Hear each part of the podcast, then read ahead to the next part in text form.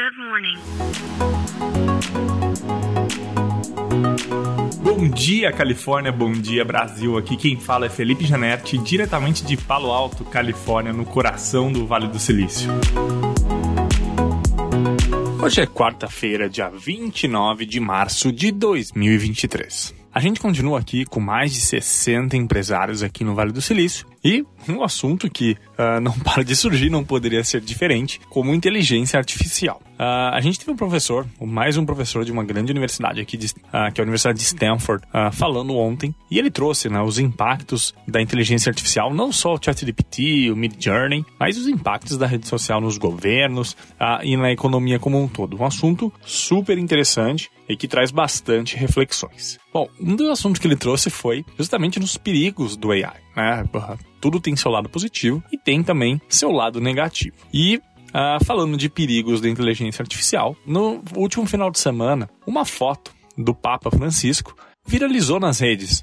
Papa com uma jaqueta enorme, super bonita e tal. E né, vários memes surgiram de como o Papa estava se vestindo por conta né, da roupa dele super ultra moderna, parecendo até um astronauta. E eu confesso que até eu, quando vi essa imagem, quando eu recebi, eu não questionei ela, porque era uma imagem muito real e poderia sim ser o, o Papa utilizando uma blusa um pouco diferente né, da sua vestimenta tradicional. O que uh, chamou mais atenção ainda foi que um dia depois começou a viralizar nas redes que aquela imagem era fake e que tinha sido criada com a inteligência artificial, tinha sido criada pelo Midjourney, que é a ferramenta de, de inteligência artificial que faz né, a geração de imagens por via uh, de texto. Isso não se passou de uma brincadeira, né? E, e, foi super bacana até.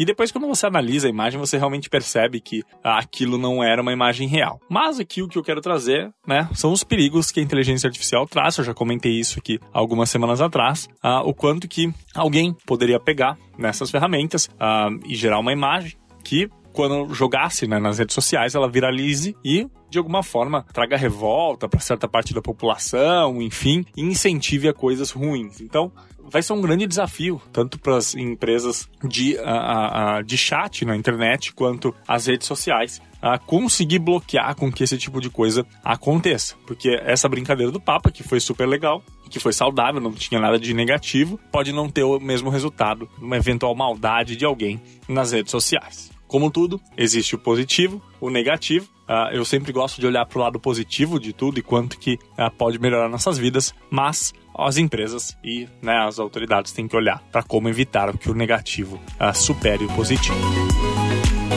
Então é isso, a gente fica por aqui. Amanhã tem mais. Tchau.